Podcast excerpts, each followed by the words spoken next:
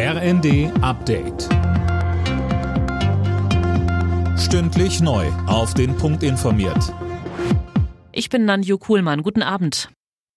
Auch an diesem Wochenende hat es in Deutschland wieder Demos gegen Rechtsextremismus gegeben. Die Protestwelle ist nach wie vor groß.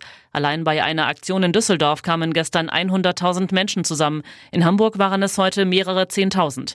Die Demos sind ein starkes Zeichen, findet SPD-Chefin Esken. Viele hunderttausend, ja Millionen von Menschen gehen jetzt auf die Straßen, Menschen, die bisher keine Veranlassung gesehen hatten, demonstrieren zu gehen, um deutlich zu machen, welche Gefahr der Vormarsch der Rechtsextremisten für unser Land bedeutet. Und bei aller Sorge, das gibt mir Hoffnung. Die AfD bekommt in Thüringen keinen zweiten Landratsposten. Der Kandidat der Partei Uwe Trumm verlor heute knapp in der Stichwahl im Saale-Orla-Kreis gegen CDU-Mann Christian Hergott.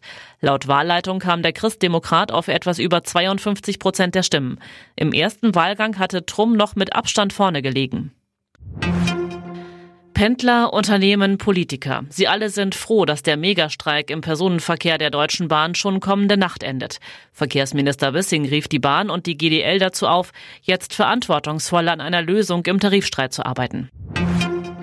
Borussia Dortmund bleibt in diesem Jahr ohne Punktverlust. Der BVB siegte am Abend nach drei Toren von Nationalspieler Niklas Füllkrug mit 3 zu 1 gegen den VfL Bochum. Außerdem holte Union Berlin mit einem 1 zu 0 Sieg gegen Darmstadt wichtige Punkte im Abstiegskampf.